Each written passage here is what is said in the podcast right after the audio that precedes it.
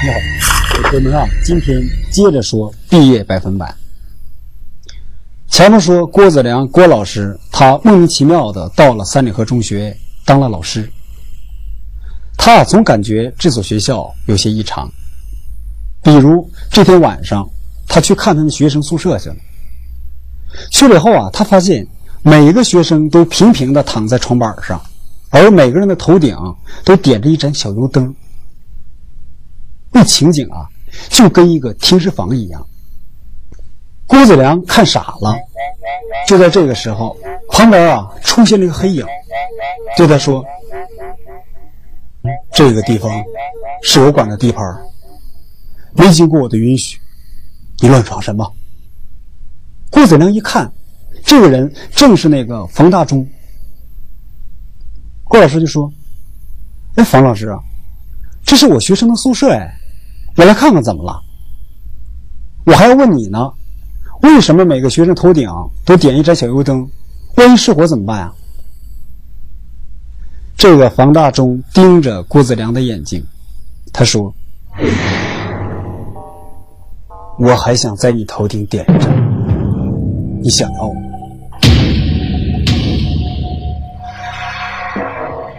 第二天早晨，郭子良啊，正常来到教室。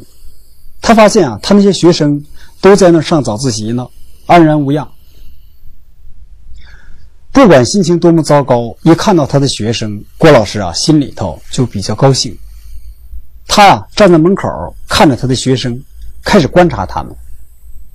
他发现啊，这些学生这个好像营养不良，那脸啊，脸色特别苍白，就像五十二个纸人在那上早自习。他走到那个宣传委员冯姨旁边，他看冯姨在写字他发现这个冯姨啊，写着写着，这手啊就抽动一下。他再看其他的学生也有类似的情况，写着写着，手就抽动一下。他不知道这是怎么回事。郭子良怀疑那个冯大忠。对他的学生施了什么邪术？他想必须要找到段府说说这件事儿。哎，没想到段府啊这时候来了，他让郭子良把初三的这些教师都叫到他的办公室去开个会，汇报一下各班的复习进度，再汇报一下每个学生个体的情况，然后呢再集体商量一下毕业模拟考试的事儿。郭子良呢就对他讲了。昨天晚上他看到的那一幕，段武说：“郭老师，你最近是不是太累了呀？”郭子良说：“怎么了？”段武说：“因为宿舍里头根本就没有什么油灯，我经常去巡视，我想你应该去医院看一看。”离毕业啊只有两天了，那个郭子良呢就想在班里啊搞一次集体的游戏，然后放松一下心情。黄飞呢不太同意，他对郭子良说：“说我们现在啊眼看就要毕业了，安全第一，只要这些学生安全的毕业了，那么这一年的模范教师肯定是你了。”郭子良呢说：“哦，还是让学生们玩一玩吧。”然后呢，他就把他们班的。五十二个学生分成了两个队，每个队呢有一个呃有一名指挥官，有一名参谋，呃有两名侦查员，还有一名骑手。每个队再分成两个小队，一个进攻，一个夺旗。也就是说，双方谁把对方的旗夺过来，对方就输了，那么夺旗的这方就赢了。在游戏开始之前，郭子良啊对所有的学生说：“你们学过曹刿论战吧？他长勺之战怎么样以少胜多？你们可以把这种军事思想，呃，加到你们的游戏中去，看看有呃能不能有所借鉴。”然后学生们分成两个队开始去玩。呃，董永军老师还有李全宝老师他们都参与了游戏，他们把住了两个校门，怕学生跑丢了。学生们走开以后，开始游戏了。这个郭子良呢，一个人没事，他就沿着这个学校的围墙转悠。他也害怕哪个学生玩疯了，跳墙跑出去。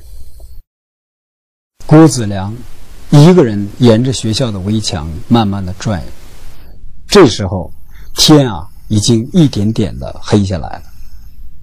刚才郭子良跟学生们叮嘱过，这个游戏在九点钟的时候必须结束，所有的人都要归队，到他这儿来报道。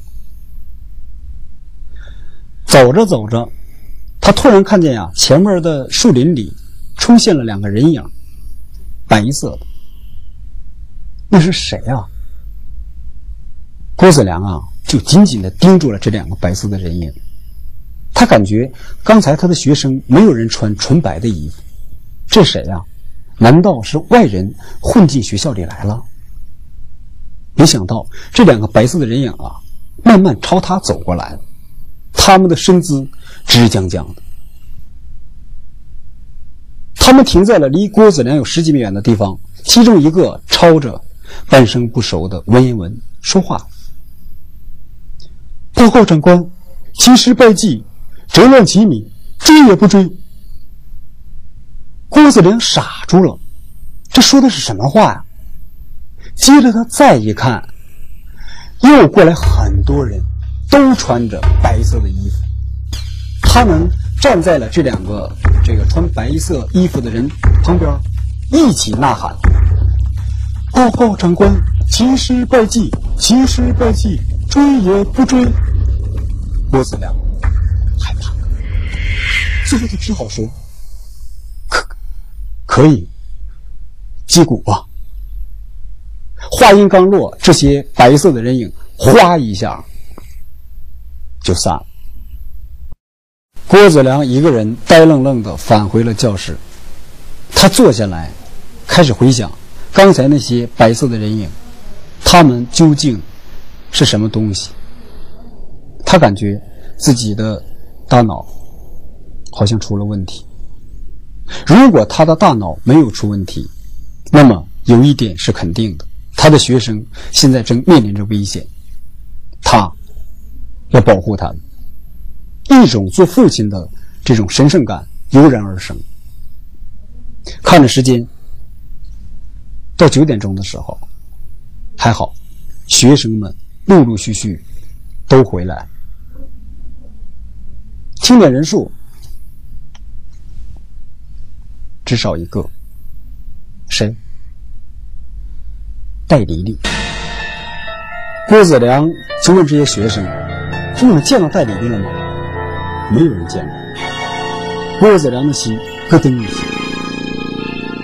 最后呢，他叫来那个李放，李放告诉他外头跑去了。他说：“哎，戴丽丽跟你是一个小队的，他去哪儿了？”李放说：“老师，半路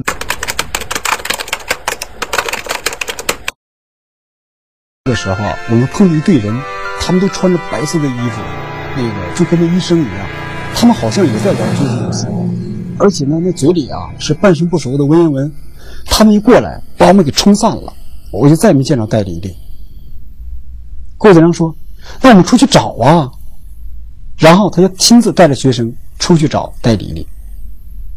他们找遍了整个的校园，包括每一个树丛，都没有看到戴丽丽的影子。这郭子良心里啊就更着急了。一直到快半夜的时候，他们都要放弃了。终于，他们在院墙外把戴丽丽给找着了。戴丽丽啊，在院墙外那儿蹲着，哭呢。郭子良就问他：“戴迪丽，你怎么跑到这儿来了？”戴迪丽说：“他们不带我回家，我就跟他们走了。”郭子良说：“后来呢？”戴迪丽说：“后来他们把我给抛弃了，把我给甩掉了。”郭子良心里有一种不祥的感觉。第二天一早，郭子良呢从办公楼里，他不住在那儿吗？他走出来，他去教室。中途的时候，他看见一个人啊骑着摩托车进了校门，在这里头啊看到外人太难了。郭子良呢很注意，他仔细一看，这人是谁呢？就是给他拍照的，给他们拍这个毕业照的那个摄影师。摄影师啊到他的跟前儿，一下把车停住了，说：“哎，郭老师，那照片啊洗出来了，来给你。”就把照片给他了，一沓。然后啊，这个摄影师转头骑着摩托车就离开了，好像啊他不愿意在这个校园里过多的停留。郭子良把这叠照这叠照片抽出一张来，他看了一眼，他的头发就疏松了。为什么呀？照片上只有他一个人，他的旁边全都是空凳子。这天晚上，郭子良一个人慢悠悠的。朝学校大门口走，一边走一边四下观察。你想到，他想逃了，可是他出得去吗？就在郭子良接近学校大门口的时候，他突然听见宿舍楼方向啊传来了呼救声，而且是很多人在呼救。他一下就想起了他的那群学生，他舍不开他们。他要回去，他要去救他们。想到这儿，他反身就朝宿舍楼跑过去了。郭子良冲向宿舍楼的时候，那个保安啊没有出现，他径直就冲到了他们班学生的寝室前。这个时候，呼救声更大了，他感觉啊有股热浪从门缝里挤出来。他使劲的这个敲了敲门，没有人管他。他后退几步，砰一撞，把那扇门给撞开了。眼前的一幕让他魂飞魄散。能猜到吗？前边我一直在说火灾，火灾，火灾。对，现在整个寝室里头是一片火海。他的那些学生，还有除了他之外的那些老师。都在火海里头手舞足蹈，他们惨叫，一声惨绝人寰。郭子良傻在那。很快，这些人啊就筋短毛焦，纷纷的摔倒在了地上，在地上抽搐挣扎。那一幕不忍郭子良睁开眼睛，他发现他还躺在医院里。躺在病床上，他在火灾中被烧成了植物人，整整昏迷了一百八十八天。那么前面讲的故事，不知道是他做的噩梦还是什么。一百八十八天以前，四月二号，新屯市第八中学全体师生到市政府礼堂开会，会后呢，放了一部青少年教育片。当时是郭子良和黄飞带着他们班学生一起去参加这个会的，也一起看电影。黄飞是他的女朋友。他们两个本来准备送走这期毕业生，他们就举行婚礼。在电影开始不久，郭子良啊接到了一个电话，谁打的呢？是他表弟。他怕影响学生们看电影，然后呢，他就拿着电话出去了。没想到。就这个电话，救了他一命。郭子良接完这个电话，他返回礼堂的时候，那里头啊已经冒出了滚滚的黑烟，着火。负责人一下就傻了，他那些学生都在里头，他想往里冲，就被那个工作人员啊死死给拦住了。一千多人的礼堂只有两个出口，学生们你踩我踏。那场面太惨烈了。郭子良站在那儿，他整个啊就六神无主，不知道该怎么办。消防车很快呼啸着就到了，开始了生与死的争夺。很快，又有一些家长也赶到了，有的坐在路边嚎啕大哭，有的冒死往那火海里冲。郭子良趁工作人员不注意，他还是冲了进去。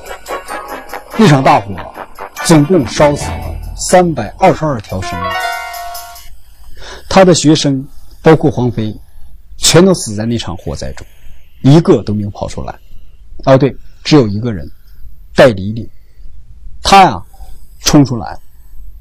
当时戴黎黎这个女孩已经被烧的不像样子，一出来就倒在了地上。救护车马上把这个女孩给拉走了。戴黎黎在医院里活了三天，三天之后，他还是被死神给带走。那我们再回想一下以前的故事，或者说回忆一下郭子良的那场噩梦。戴黎黎一直在跟他说，跟郭子良说，他想回家，他想回家。后来，在大家玩游戏的时候，所有的学生都回来了，只有一个人没回来，谁呢？戴黎黎。大家就找，最后在院墙外把他给找着了。他说：“一群白色的人影要把他带走。走到一半的时候，这群白色的人影又把他给抛弃了。”郭子良啊，一个人离开了医院，他跌跌撞撞去了北郊。他为什么去北郊呢？在梦中，他遇到了他的老同学段府。段府带着他去三里河中学应聘，走的就是这个方向。果然，到了北郊，郭子良啊，看到了一个巨大的墓碑。那正是死于四月二号那场火灾的三百二十二条生命的纪念碑。绕过这个纪念碑，是一个很大的水泥墓，那里头就是那三百二十二条生命的骨灰合葬。墓碑的四周种着几棵高大的松树，这就让让这个郭子良想起来。他去三里河中学去应聘的时候，发现门口啊就种着几棵高大的松树。有的时候，松树、柏树给人的感觉挺阴森。不远处有一个老红场，叫三里河墓地。郭子良走过去，看见了一个矮小的墓碑，那上边墓碑上面啊刻的那个字儿还依稀可见。侯淑之之墓，就是那个告诉他赶快离开这个中学的那个清洁工。郭子良弯下腰来，把这个坟头的荒草一棵一棵都给拔掉。我们的故事到这儿就结束了。对你说，对我说。热爱生命。